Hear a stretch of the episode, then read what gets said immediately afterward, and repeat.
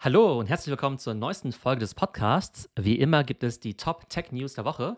Heute sprechen wir unter anderem über die neuesten iPhones, über ein deutsches KI-Startup im Rüstungsbereich, das jetzt zum Unicorn geworden ist, und über die beliebtesten AI-Tools. Hallo Sumal. Hey Theo. Ja, da bin ich ja sehr gespannt, was du diese Woche für Themen mitgebracht hast. Starten wir doch gleich mal mit dem neuen Apple iPhone. Und zwar haben wir da ja eigentlich immer das zum Anlass genommen, eine eigene Folge darüber zu machen. Dieses Mal reicht es wohl nicht ganz für ein Special. Woran liegt das denn jetzt? Also nicht nur würden wir normalerweise eine eigene Folge drüber machen, man würde ja eigentlich schon drei Preview-Folgen drüber machen, um drüber zu spekulieren, Mensch, was kommt jetzt raus, äh, was äh, können die neuen iPhones? Und dieses Jahr muss man einfach sagen, dass ja die Innovation sich in Grenzen hält. Dementsprechend war halt auch im Vorfeld ähm, ja jetzt gar nicht so viel Euphorie. Ähm, wir haben jetzt ja gerade im Screensharing ja schon die Webseite offen. Mir fällt auch gerade auf, wie schwarz das Ganze ist. Sieht alles so ein bisschen wie trist aus.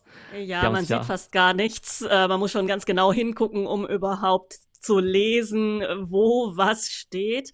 Ja, doch, ein bisschen, ein bisschen bunter ist es, wenn man auf die Ansicht geht. Genau, und im Sommer gab es ja das große Event, als ja die ähm, Apple Vision Pro vorgestellt wurde.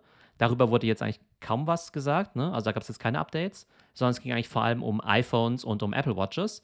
Und vielleicht gibt es noch mal ein Event zum Thema MacBooks, aber hier ging es eben vor allem ums iPhone 15, iPhone 15 Pro, die Apple Watch Series 9 und dann eben auch die neue Apple Watch Ultra 2. Und gibt es jetzt irgendeine Killer-Applikation fürs iPhone, mit dem Sie besonders werben? Pass auf, die größte Innovation ist der neue Stecker, der USB-C-Stecker. Und zwar haben wir jetzt keinen Lightning-Stecker mehr, sondern USB-C, weltbewegende Neuheit. Äh, ja, aber ist das nicht sowieso Pflicht? Also ist das nicht etwas, was sowieso getan werden musste und zwar von außen vorgegeben? Genau, die EU hat es ja vorgeschrieben und jetzt müssen halt, genau, also ein Grund, weshalb die EU das ja vorgeschrieben hat, ist, dass sie irgendwie mehr Kompatibilität haben wollen und dass es eben nicht so viele zusätzliche Kabel überall gibt. Jetzt gibt es aber halt irgendwie, keine Ahnung, ein paar hundert Millionen Menschen halt auf der Welt, die halt solche Apple-Geräte haben und halt diese Lightning-Kabel haben, die sie jetzt halt alle wieder wegwerfen dürfen, ja. Also ob das jetzt besser für Mal die Umwelt ist, weiß ich jetzt auch nicht. Und ich meine, ich habe ja nichts dagegen, also jetzt ich meine, ich werde mir das neue iPhone dann trotzdem kaufen, obwohl es nicht wahnsinnig innovativ ist. Da, und ich habe ja USB-C-Stecker zu Hause für mein MacBook zum Beispiel. Aber ich habe natürlich auch noch viele Lightning-Geräte, wie zum Beispiel die AirPods, ja. Die AirPods, die haben ja immer auch den Lightning-Stecker. Das heißt, wenn du jetzt irgendwie äh, auf Reisen gehst, dann hast du meinetwegen das USB-C für dein MacBook und für dein iPhone, aber für deine Kopfhörer musst du trotzdem wieder Lightning mitnehmen, was ja total bescheuert ist. Okay, also das heißt, die Apple-Fanboys oder die Apple-Fangemeinde, die sowieso alles mit dem Lightning-Stecker hat, die würde sich dann vielleicht aus diesem Grund das iPhone 15 dann nicht kaufen, wegen diesem neuen Stecker? Nee, das jetzt nicht. Also früher oder später müssen sie es ja eh kaufen, ne? Ähm, ich glaube, es ist halt einfach nur, dass es jetzt keine mega Gründe gibt jetzt zum Upgraden. Also klar, Prozessor wieder ein bisschen besser, die Kamera wieder ein bisschen besser, aber das sind halt alles solche Nuancen, ja. Also kein, wie immer, gilt, also kein normaler Mensch, der jetzt das iPhone 14 hat, sollte jetzt irgendwie zum 15 upgraden. Das sind halt einfach nur Leute, so Business-User zum Beispiel, die halt eh immer ihr Handy tauschen oder halt irgendwie Superfans oder so. Aber ich glaube, selbst wenn du ein iPhone 13 hast oder 12 und dein iPhone jetzt nicht gerade ja, mega am ja, äh, Verrecken ist von der Batterie her, dann lohnt sich einfach so ein Upgrade nicht. Ähm, genauso auch wie bei der Apple Watch, ja. Also diese ganzen fancy ähm, ja, Fitness- oder äh, Health-Features, die nutze ich ja auch nicht. Also ich kann dir ehrlich gesagt nicht sagen, was der Unterschied zwischen der Apple Watch Series 9 und der 5 ist oder die Apple Watch Ultra und die Apple Watch Ultra 2. Also es ist halt echt, also total marginal. Ja, aber mit irgendwas müssen sie ja werben. Ich habe jetzt gehört, dass sie damit geworben haben, dass sie ein ganz klein bisschen günstiger geworden sind. Ist das denn wahr? Das stimmt schon, vor allem wenn man sich die Inflation mal anschaut. Denn, keine Ahnung, 999 Euro zum Beispiel für ein iPhone hört sich ja erstmal viel an. Aber irgendjemand hat nachgerechnet, dass es eigentlich nur 840 Euro sind in, keine Ahnung, 2020 oder in 2019 Preisen oder sowas. Ne? Und das wäre ja auch durchaus denkbar, dass Apple dann eben die Preise mit anzieht mit der Inflation. Ähm, haben sie jetzt nicht gemacht. Von daher sind die eigentlich jetzt gar nicht so teuer. Es sei denn, du kaufst dir halt irgendwie die krasseste Konfiguration oder so. Aber man merkt halt schon ein bisschen, dass da recht wenig Enthusiasmus ist. Also auch jetzt so die ganzen Apple-YouTuber. Also ich bin ja froh, dass ich jetzt kein Tech-YouTuber bin, weil sonst müsste ich mir irgendwie Sachen aus den Fingern saugen und sagen, oh, der krasse große Unterschied zwischen iPhone 15 Pro und, äh, weiß nicht, iPhone 15 und 14 und so weiter. Und wir haben ja letztens auch mal im Super 7 Update drüber gesprochen, dass ja die Aktie auch gerade so ein bisschen schwächelt, dass die ja in den letzten Wochen nachgegeben hat, weil man gesehen hat, dass nicht mehr so arg viele Leute sich neue iPhones kaufen und das iPhone 15 Das ähm, gibt den Leuten jetzt nicht gerade ein großes, äh, ja, äh, einen großen Anreiz zum Upgraden. Von daher glaube ich, dass Apple jetzt erstmal ein paar schwächere Monate durchlaufen wird. Also klar ist jetzt irgendwie kein Drama, aber da könnte schon ein bisschen mehr kommen. Ja, und so ein etwas schwächerer Start von diesem neuen iPhone äh, führt es dann dazu, dass die Aktie tatsächlich vielleicht jetzt ein bisschen runtergeht und Leute, die davon überzeugt sind, jetzt einen guten Einstiegsmoment hätten? Kann man schwer sagen, aber jede Firma muss ja eine Wachstumsstory erzählen, ne? Und diese Fantasie, die fehlt halt bei Apple gerade. Ne? Also jeder weiß, Apple, super mhm. gute Firma, super Geräte, die drucken Cash ohne Ende. Aber es ist jetzt schwer, sich ein Szenario vorzustellen, in dem Apple jetzt irgendwie 30 Prozent wächst. Äh, eine Zeit lang hat es ja super geklappt, eben mit, äh, mit AirPods zum Beispiel oder mit diesen Services. Und bis die Apple Vision Pro mal, weiß nicht, 20, 30 Prozent Wachstum bringt oder Umsatz, äh, Umsatzanteil, vergehen vielleicht noch irgendwie fünf oder zehn Jahre oder so. Mhm, genau, also von daher, Apple natürlich eine super Company, aber jetzt nicht gerade, ja, besonders ja, exciting, würde ich jetzt mal sagen. Ähm, mhm. Sowohl was die Produkte angeht, als auch die Aktienstory. Ja, eine letzte Frage hätte ich zu dem Thema noch. Also ähm, meinst du, das liegt daran, dass jetzt einfach so der letzte Innovationsglanz oder die letzte Innovationswelle von Steve Jobs jetzt am Abebben ist und die davon noch leben und jetzt eigentlich gar nichts groß Neues mehr kommt? Am Steve Jobs soll ich es nicht festmachen. Der ist ja schon eine ganze Zeit lang nicht mehr da. Mhm, aber seitdem passiert ja, ja, auch nichts mehr. Also großartig Neues.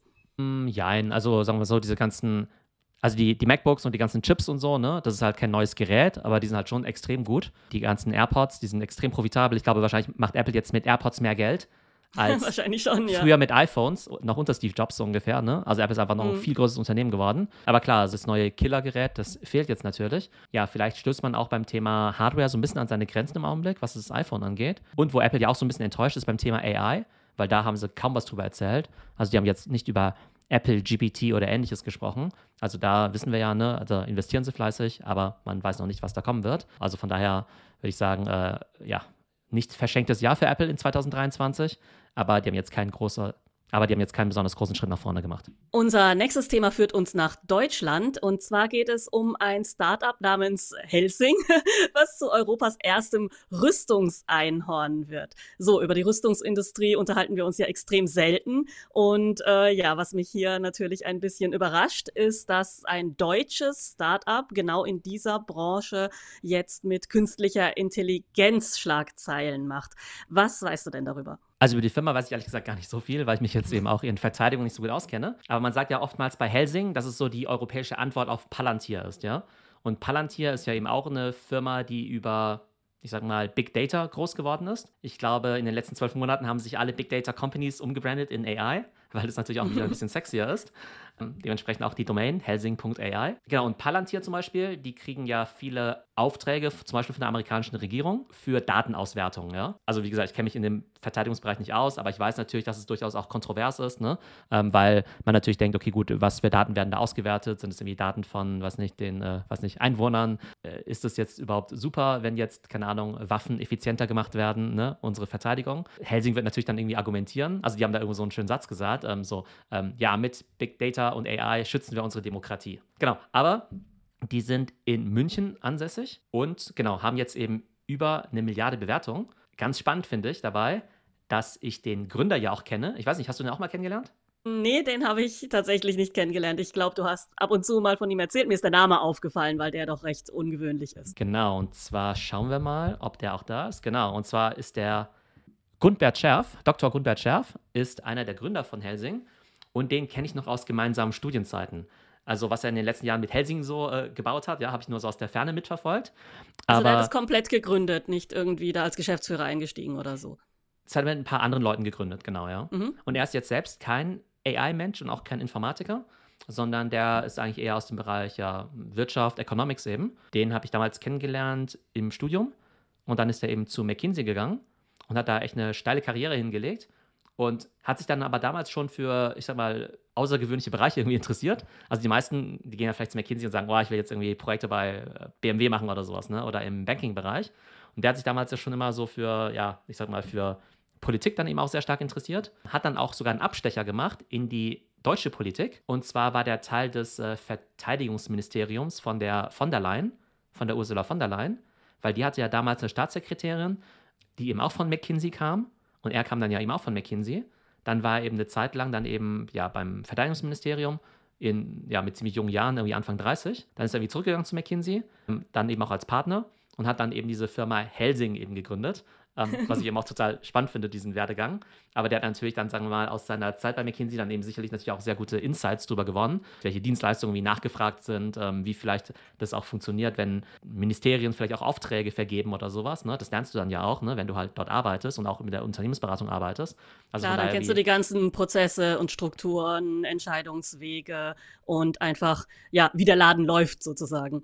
Genau, und das wissen natürlich nicht viele Leute. Ne? Also ich meine, ich glaube, es können sich wahrscheinlich viele Leute vorstellen, okay, wie, keine Ahnung, äh, pitche ich jetzt ein Produkt dem BMW oder dem Mercedes oder sowas, ne? Aber ich glaube, dieses Thema Rüstung, Verteidigung ist halt schon ziemlich speziell. Hm, aber hier eben auch ziemlich spannend wieder. Wir hatten ja kürzlich eine Folge aufgenommen, die wir noch nicht veröffentlicht haben. Aber da ging es ja quasi um die Erfolgswege, ja? Also wie wird man erfolgreich, ja? Zum und, Beispiel ähm, so, ja. Im genau. See und dann äh, Verteidigungsministerium, Gründer und so weiter, ja. Ja, genau. Und das Spannende ist halt, ne, also das ist natürlich also nicht einfach, jetzt irgendwie eine Company zu gründen, die jetzt eine Milliarde Dollar wert ist oder so, ne? Also überhaupt nicht einfach. Auf der anderen Seite bin ich jetzt auch nicht besonders verwundert irgendwer, weil wie gesagt, ich kenne den ja schon so aus dem Studium und da war es für mich A, jetzt nicht besonders verwunderlich, dass er dann irgendwie zu McKinsey geht und dort eben erfolgreich ist und jetzt eben auch nicht, dass er jetzt eben so eine krasse Company eben gründet und ähm, jetzt mal losgelöst jetzt vom Defense-Kontext, ja, über den ich, wie gesagt, jetzt nicht so viel, ja, sprechen kann, weil ich da mich nicht so gut auskenne.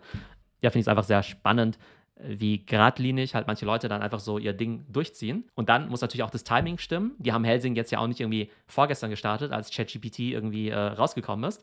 Ähm, das hat ja in erster Linie jetzt auch nicht direkt was mit Gen AI oder sowas zu tun, sondern mit anderen Themen. Aber die haben dann, wie gesagt, in den letzten Jahren schon so ein Big Data-Ding aufgebaut und dann ist es natürlich irgendwo auch äh, ja, opportun, also von der Welle natürlich auch so ein bisschen zu profitieren, wenn jetzt natürlich alle über AI sprechen. Ja, und warum ich vorhin auch so gelacht habe bei dem Namen Helsing, ist, dass ich irgendwie da ja ganz äh, apokalyptische Assoziationen bekomme. Zum einen ist das ein relativ bekanntes Anime oder Manga, für die, die so ein bisschen in der Subkultur unterwegs sind. Das ist so ein Vampirjäger und äh, ja, relativ äh, apokalyptisch auch unterwegs.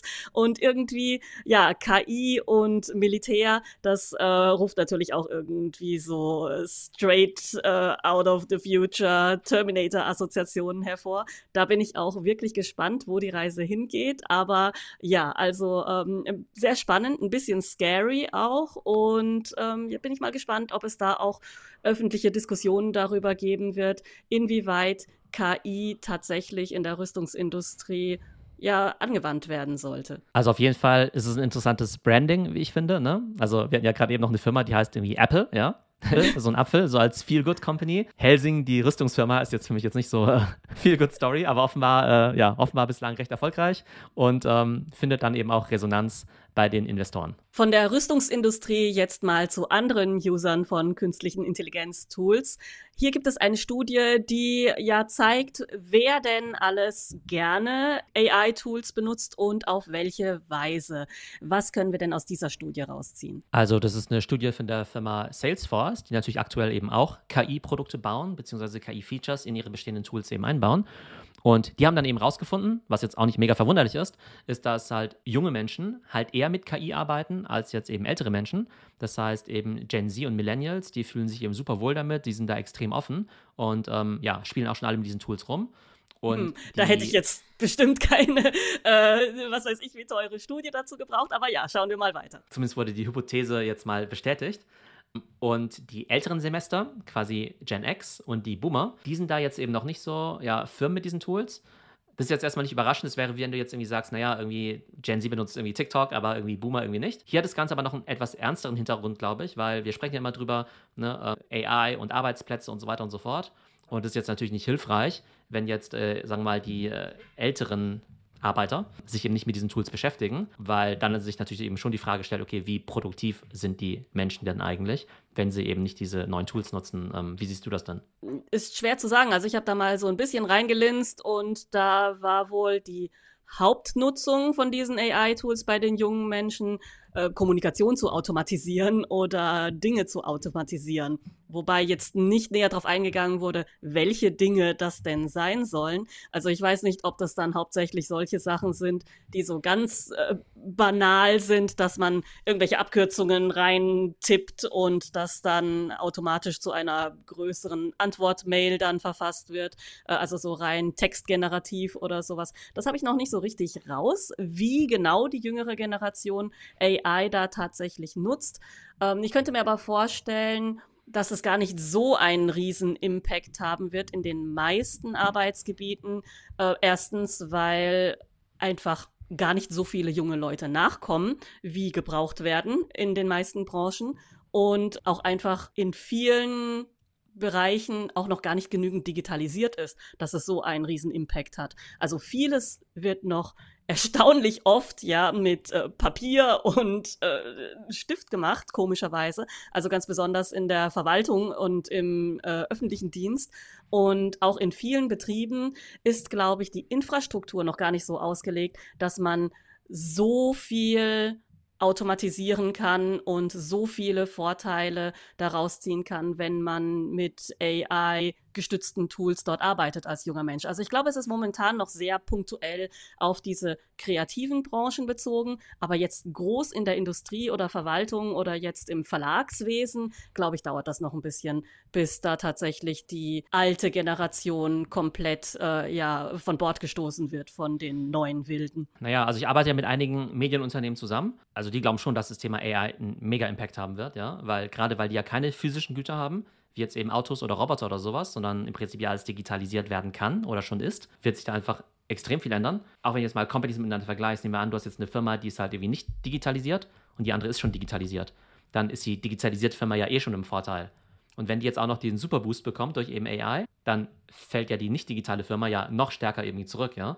Ähm, von daher glaube ich, dass der Gap da eben riesig sein wird. Und wenn dann die Absolut. Firma nicht mehr konkurrenzfähig ist, dann ähm, also wird es da allen Mitarbeitern nicht gut gehen, egal ob sie alt oder jung sind. Ich glaube, das ist eher eine ja, ähm, Prognose oder eine äh, Narrative, die ja jetzt momentan erzählt wird, wie disruptiv AI tatsächlich sein wird. Und das glaube ich auch. Also die, das Potenzial ist riesig, ja. Und auch die schönen Wünsche, die man sich da irgendwie vorstellt, wie das alles, welchen Impact das alles haben könnte. Aber erfahrungsgemäß hat das ja alles mit der Digitalisierung schon viel, viel länger gedauert, als man dachte.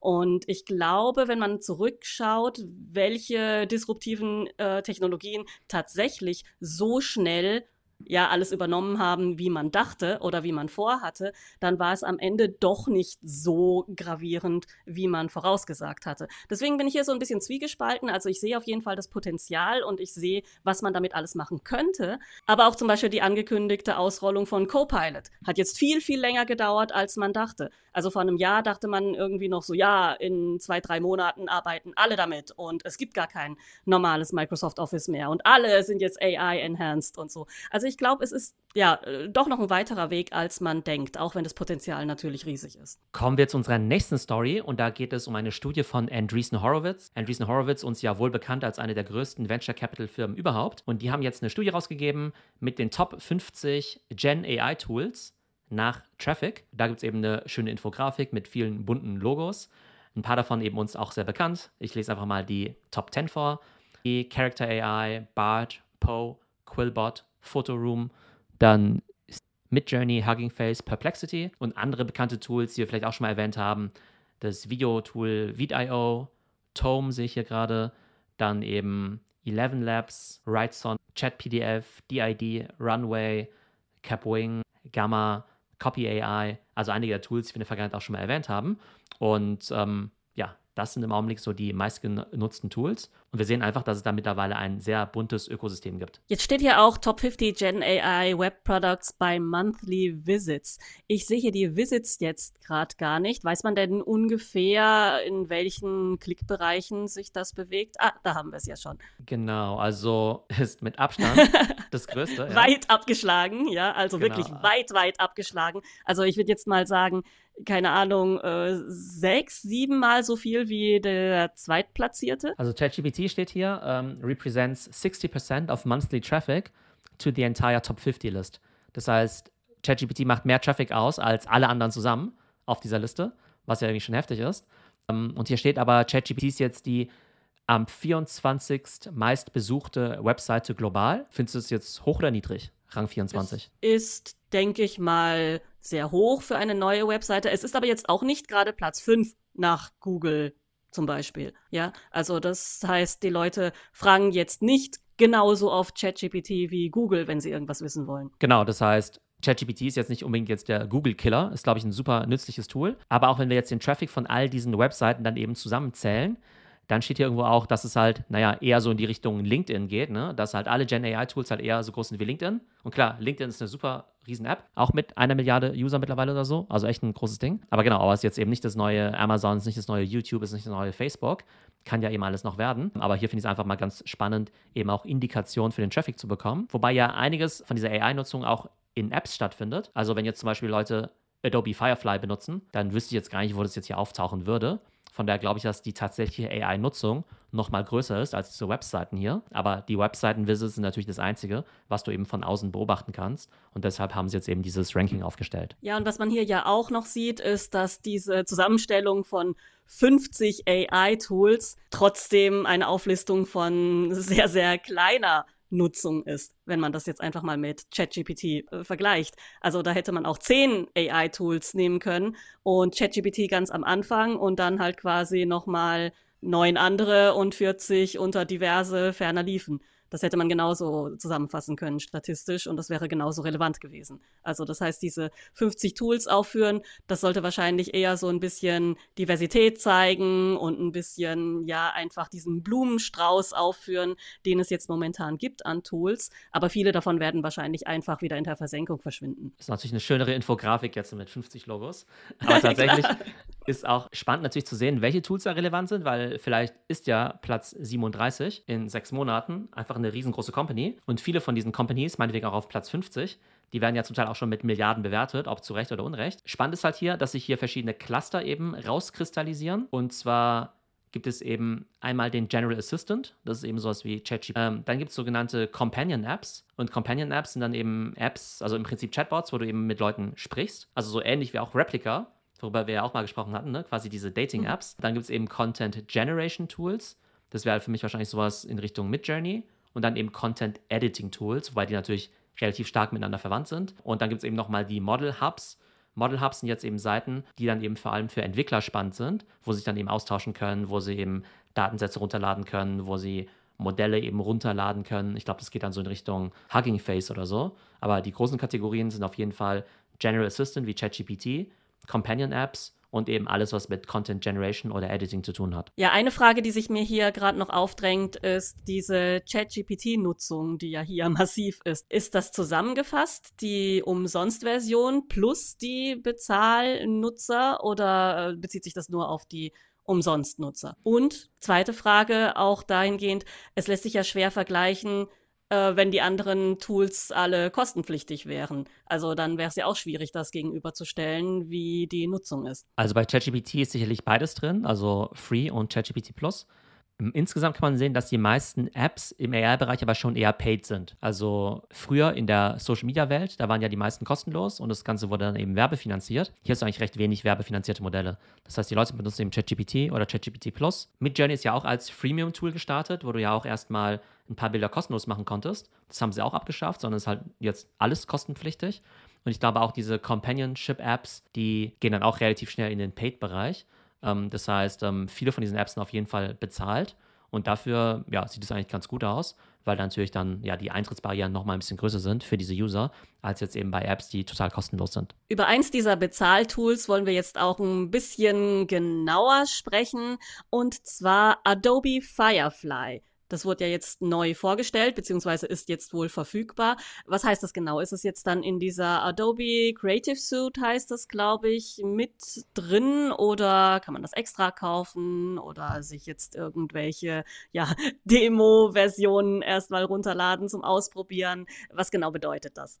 Also im AI-Kontext ist es ja immer so, dass es Apps gibt und es gibt eben Modelle, die den Apps zugrunde liegen. Und Firefly ist jetzt eben keine App, sondern eben ein Modell, beziehungsweise Firefly ist die Familie von den KI-Modellen, die Adobe eben entwickelt hat. Und da gibt es dann eben gewisse Features, wie jetzt zum Beispiel äh, ja, Bilder generieren. Auf der Adobe-Webseite ist jetzt eben auch gerade ein ganz nettes Bild mit dem Prompt äh, Hund im Pullover, mhm. Primärfarben, breites Lächeln. Und sieht auf jeden Fall ganz cool aus. Aber auch dieses Generative Fill, wo man dann ja eben auch Sachen hinzufügen kann, ähm, einfach Bereiche markieren kann und sagen kann, okay, mal mir da jetzt nochmal eine Katze rein. Das ist dann eben auch ein Feature von dieser Firefly-Familie. Und diese Features, die werden eben nach und nach ausgerollt, dann eben auch in Adobe Photoshop, in ähm, Adobe Premiere zum Editing und wahrscheinlich auch in der ganzen Adobe Creative Suite. Und da kann ich schon mal ankündigen, da werden wir bald nochmal einen richtigen Deep Dive machen. Und zwar mit dem MD von Adobe Central Europe, mit dem Christoph Kull. Da sprechen wir eine Dreiviertelstunde lang über alles, was Adobe angeht und auch über deren AI-Initiativen. Super spannendes Interview, sollte in den nächsten ein bis zwei Wochen kommen. Und da verstehen wir eben nochmal ein bisschen besser, was die Features können und wie die dann eben auch ausgerollt werden. Aber vielleicht ganz kurz, ein großer Vorteil von Adobe Firefly ist, dass dieses Modell trainiert wurde anhand von lizenzierten Daten oder lizenzfreien Daten. Das heißt, wenn du jetzt eine Firma bist oder ich zum Beispiel, ne, wenn ich jetzt sage, hey, ich benutze jetzt irgendwie Adobe Firefly oder nutze Firefly jetzt innerhalb von Photoshop, dann weiß ich halt, okay, ich kann meinen Output dann auch wirklich verwenden und muss keine Angst haben, dass ich da irgendwie verklagt werde. Und das ist ja bei Midjourney anders. Aus meiner Sicht kann Midjourney sogar noch bessere Bilder, also quasi generieren from scratch als jetzt irgendwie Adobe. Aber das ist halt total unklar, worauf die das Ganze eben trainiert haben. Das heißt, es kann sein, dass ich mir aus Midjourney jetzt ein mega cooles äh, Bild generiere, aber ich dann von irgendjemand verklagt werde, weil sie irgendwie sagen, hey, Midjourney, die hatten gar nicht das Recht, ihr Modell irgendwie anhand meiner Kunstwerke irgendwie trainieren zu lassen. Und das ist eben diese große Sicherheit, die Adobe jetzt eben seinen Businesskunden geben kann.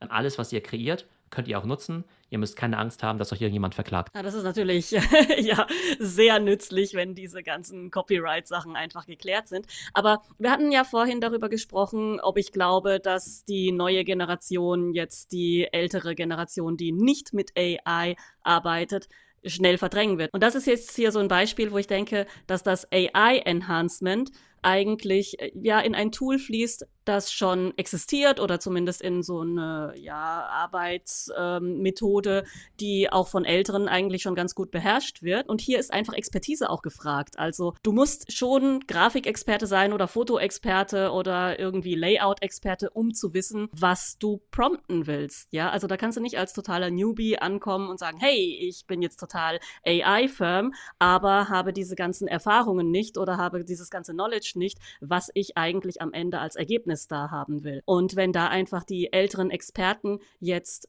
bequemere Tools haben, denke ich, werden die relativ schnell aufholen.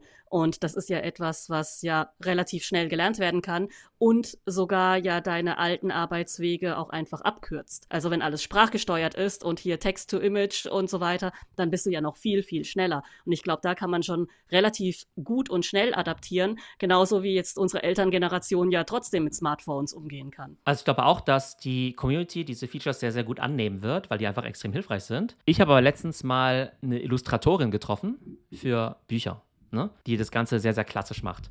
Und die hatte zwar schon von AI und so weiter gehört, aber dann habe ich dann so ein bisschen so erzählt und auch mal mit Journey gezeigt. Und für die war das ein die ganz, war ganz, ganz entsetzt, oder? also für die war das ein ganz, also ohne Übertreibung, ja, ein ganz einschneidendes Erlebnis, glaube ich, ja, mhm. ähm, weil sie eben gesagt hat, oh mein Gott, wie krass, was das alles kann. Und gleichzeitig auch, ja, Moment mal, ich sitze da normalerweise sechs Wochen dran, ne? So mhm. ja, klar. Ja? Also die war jetzt auch nicht irgendwie 70 oder sowas, ja, sondern vielleicht 40, ja. Ähm, und glaube ich irgendwie schon generell affin. Also ich glaube, wenn wir so in der Tech-Bubble sind, dann überschätzen wir vielleicht so ein bisschen, wie viel sich die Leute für diese Themen interessieren und wie schnell die dann eben auch sagen, hey, ich lerne jetzt eben diese neuen Skills eben hinzu. Die, die es machen, die sind natürlich mega im Vorteil. Aber ich glaube schon, dass es da viele Leute geben wird, auch viele Agenturen, die da so ein gewisses Aha-Moment haben werden. Auf jeden Fall, ja. Also ich spreche auch mit Agenturen, die stellen sich halt zum Teil echt existenzielle Fragen, weil klar, ein Bild, was jetzt irgendwie, keine Ahnung, eine deutschlandweite Kampagne begleiten soll, das kann natürlich nur ein Grafikprofi machen. Aber es gibt natürlich auch so ganz banale Social Media Posts, die du halt auch mit Canva machen kannst oder eben jetzt hier mit KI oder sowas, ne? Und es gibt gar nicht so wenige Grafiker und gar nicht so wenige Agenturen, die relativ banale Dinge machen, die jetzt, sag ich mal, der Marketing-Fuzzi jetzt mit diesen Tools dann eben auch machen kann, ne? Und dann mhm, ist eben die Frage, ja, okay, klar. gut, warum gibt es euch jetzt eigentlich noch? Wenn jetzt eben, ich sag mal, jeder Depp, also jetzt auch so Typen wie ich jetzt, da mhm. okay, okay Qualität dann eben bauen können. Also klar, nicht irgendwie 100% aber vielleicht 60% Und vorher konnte ich halt noch nicht mal 10% machen, ja, mit Photoshop, ne? Also ich glaube, da verschiebt sich schon eine ganze Menge. Und da müssen natürlich halt alle, die es natürlich jetzt schon drauf haben, die werden natürlich tendenziell oder hoffentlich dadurch besser. Aber es wird natürlich auch viele geben, die sich vielleicht so, ne, da nicht so ganz schnell zurechtfinden. Und ähm, da, glaube ich, wird es echt schwierig sein. Und gerade Agenturen werden es da echt schwer haben, wenn sie dann vielleicht irgendwann nicht mehr so richtig kommunizieren können, was eigentlich ihr Mehrwert ist wenn der Kunde jetzt eben auf einmal auch ganz gute Gestaltung machen kann. Klar, also solche Tools können natürlich ganze Agenturen ersetzen, da hast du recht. Ich denke, da wird sich halt wieder beides in die zwei Extreme dann wieder aufspalten. Also du hast auf der einen Seite das vollautomatisierte Produkt, das da von dem, ja, von dieser Produktionsmaschine, von dieser KI dann einfach am Fließband rausgeschmissen wird. Und dann hast du die echten Künstler, die dann alles noch per Hand zeichnen und äh, einkolorieren und so weiter. Ja, das dann vielleicht nochmal äh, digitalisieren und enhancen oder sowas, ja. Äh, und wo das auch gewertschätzt wird, dass das jetzt ein Mensch gemacht hat, manuell Handcraft und so weiter. Aber dieses Ganze in der Mitte, das ist natürlich in Gefahr. So, und zum Abschluss kommen wir zu einem AI-Tool, das in den letzten Tagen wirklich viral gegangen ist, nämlich HeyGen. Und HeyGen ist eben ein ja, Videotool, also damit kann man eben auch Avatar-Videos erstellen. Davon gibt es ja ziemlich viele. Und wenn es jetzt um die reine ja, äh, Videofunktion geht, dann ist aus meiner Sicht sowas wie Synthesia noch ein Stück besser als HeyGen. Aber HeyGen hat ein ziemlich cleveres Feature, nämlich ein Übersetzungsfeature. Da werde ich dir jetzt, Tumai, einfach mal ein Video vorspielen. Das siehst du jetzt ja zum ersten Mal. Unsere ja, Zuhörer, die können quasi mithören und ähm, die Zuschauer auf YouTube, die können es dann eben hoffentlich dann eben auch live mitverfolgen. Schauen wir uns das Ganze mal an. Artificial intelligence is simply a huge opportunity for all of us to really be at the forefront of this new technology trend. Many individuals often claim that if they had worked in 2007 when the iPhone was released, they would have developed the first iPhone app. Or some regret that they were not the first TikTok influencers. And now it's just that AI may become bigger than all these topics combined. So, mal, was hältst du denn von dem Audio und von dem Video? Sieht gut aus. Also, wenn du mich jetzt nicht darauf aufmerksam gemacht hättest, dass da irgendetwas Besonderes dran ist, einfach nur so beim Durchscrollen, hätte ich jetzt nicht nichts Besonderes daran bemerkt. Also es wirkt sehr natürlich und klar, also das Englisch und das Audio, das passt auch alles. Also was hast du denn damit gemacht mit dem Video?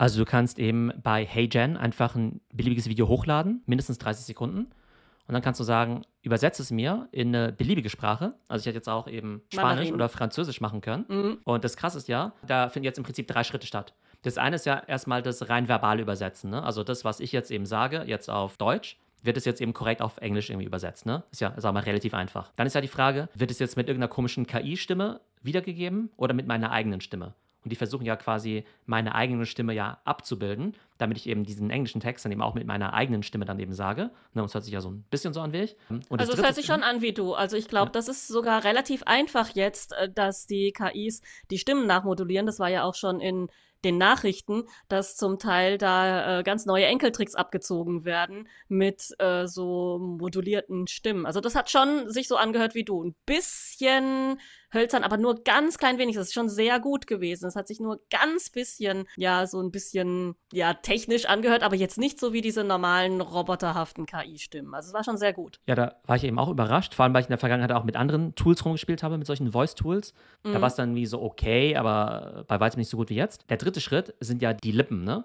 Ähm, ich weiß jetzt nicht, wie stark du darauf geachtet hast, aber sahen meine Lippenbewegungen natürlich aus, oder? Also hat es Ja, also es war gepasst? schon synchron. Ich habe da auch nicht so stark drauf geachtet, nur ob es einigermaßen synchron ist. Also da waren jetzt keine riesigen Patzer drin. Ich habe mich gefragt, ob da auch irgendwas gemacht wurde oder ob man das einfach so sieht, wie man es hört. Weil jetzt die englischen Filme, wenn die jetzt in andere Sprachen synchronisiert werden, da sieht man ja jetzt auch nur in ganz seltenen Fällen ganz deutlich, dass die Lippen etwas anderes sagen, als äh, ja, man jetzt über die Ohren hört. Vielleicht äh, jetzt Leute, die wirklich Lippen lesen können, die würden das bemerken, aber für diesen Zweck, dass man jetzt einfach bei TikTok zum Beispiel das so nebenbei laufen lässt und äh, noch irgendwas anderes macht und da mit halbem Ohr zuhört und da jetzt nicht äh, ja Video und Audio die ganze Zeit super bewusst nebeneinander wahrnimmt, ist das absolut ausreichend und da würde man auch überhaupt nicht merken, dass das jetzt durch irgendeinen Generator gelaufen ist. Ja, das Krasse, was da nämlich passiert, ist, dass im Prinzip ein Deepfake von mir erstellt wird. Die haben ja eben mein, mein Gesicht und Jetzt spricht aber quasi dieser Mensch, also ich bin dann quasi gar nicht mehr ich, ja. Ich bin quasi wie so ein eingescannter Avatar mehr oder weniger. Und genauso wie du ja bei den voll synthetischen Menschen bei Synthesia ja auch sagen kannst, naja, wenn die jetzt halt was auf Englisch sagen, dann müssen die ja die Lippen anders bewegen als jetzt bei auf Spanisch. Genauso sagen sie jetzt, okay, das ist jetzt halt dieser Theo-Avatar und dem bewegen jetzt halt seine Lippen irgendwie auch anders, ne? Und das finde ich halt irgendwie total krass, dass es halt so einfach geht, mit nur 30 Sekunden Trainingsmaterial. Also was wäre vielleicht irgendwie so ein Deepfake, der wäre vielleicht vor zwei Jahren auch schon möglich gewesen, aber da hättest du halt irgendwie jemanden hinsetzen müssen, der halt dieses Modell irgendwie krass mit deinem Material äh, trainiert, Stunden, äh, Stunden Ja, mit hunderten von Stunden in allen möglichen Winkeln und Beleuchtungen und wie du sprichst und äh, betonst und die Lippen bewegst und so weiter. Ja, das ist schon echt krass. Ja, genau, und äh, das finde ich irgendwie mega heftig. Also, wie dieses Tool jetzt eben auch durch die Decke geht, dieses Hey Gen. Also, solltet ihr auf jeden Fall mal ausprobieren. Ich arbeite ja auch mit vielen Media-Companies zusammen, ne? Und wir sprechen dann ja auch immer drüber, okay, welchen Impact hat jetzt eben AI, wie können eben Media-Companies das eben auch für sich nutzen. Und da gibt es natürlich Companies, die geben halt jedes Jahr irgendwie, weiß nicht, zig Millionen für Übersetzungen aus, ne? Und die sagen sich jetzt auch, äh, wie krass, jetzt, ne? Also, ähm, haben wir da einfach einen riesigen Hebel, den wir eben bedienen können. Jetzt schon in einer akzeptablen Qualität. Bei diesen Tools kann man ja immer sagen, naja gut, also vielleicht sind die auch nicht perfekt, aber die werden nie mehr so schlecht sein, wie sie heute sind. Also heute ist ja, Ja, quasi klar. der schlechteste Zustand jemals von diesem Hey Gen. Das wird morgen besser sein, das wird nächste Woche besser sein, nächsten Monat, nächstes Jahr. Das finde ich eben total heftig. Und, ähm, Und es ist good enough für manche Sachen. Ja, also wir äh, hatten ja heute schon mehrmals darüber gesprochen, welche Jobs könnten obsolet werden. Tagesschausprecher zum Beispiel. Also wirklich top bezahlte Fernsehmoderatoren, die ja eigentlich jahrelang darauf trainiert werden, perfekt und roboterhaft zu sprechen. Ja, da ist es ja ein gewünschter Skill, äh, relativ ja ähm, monoton und äh, ohne großartige persönliche Färbung äh, da Texte vorzutragen. Und da könnte ich mir vorstellen, ist einfach so ein Avatar, der für immer jung ist, sich nie verspricht, immer gestylt ist äh, und so weiter, dafür immer NBC-Sprecher oder für immer Tagesschausprecher ist beispielsweise. Vor allem, wenn die eben auch noch mehrere Sprachen können. Und das Interessante ist aber auch, dass theoretisch wir jetzt unseren Podcast jetzt auch international veröffentlichen könnten, ne? Wir können jetzt halt theoretisch einfach jetzt unsere Spur jetzt da reinhauen und sagen, hey, den äh, Trends mit Theo Podcast gibt es jetzt eben auch auf Englisch. Und Englisch würden wir ja wahrscheinlich selber auch noch hinkriegen als Menschen. Aber wenn man jetzt sagen würde, hey, den Podcast soll es jetzt auch auf äh, Portugiesisch geben oder auf Vietnamesisch oder auf Japanisch, könnten wir den jetzt eben theoretisch veröffentlichen. Das heißt, auf einmal kann theoretisch jeder ein globales Medienimperium werden durch solche Übersetzungstools, was ich einfach mega abgefahren finde. Und man sieht ja schon an solchen Beispielen wie Mr. Beast mit seinen internationalen Channels, dass das Thema ähm, ja, Übersetzung einfach unglaublich viel Potenzial hat. Von daher bin ich eben total gespannt, welche Companies jetzt eben sagen werden, äh, Moment mal, der größte Aufwand war, das ganze Zeug ja einmal einzuspielen oder einmal zu drehen. Wenn wir jetzt quasi umsonst, mehr oder weniger, das jetzt auch noch übersetzen können und damit jetzt irgendwie x neue Märkte erschließen können, ich glaube, es wird einfach einen mega krassen Impact haben. Und ob jetzt am Ende Hey Gen jetzt das Tool ist, was sich durchsetzen wird, oder eins der anderen, weiß nicht, 100 Audio- und Videotools, weiß ich jetzt eben auch nicht. Aber ich war eben sehr ja, begeistert jetzt erstmal von dieser Performance und ich würde auf jeden Fall mal jedem raten, auch mal damit rumzuspielen, ähm, weil es einfach extrem viel Spaß macht und die Ergebnisse wirklich erstaunlich gut sind. So, das war unsere heutige Podcast-Folge.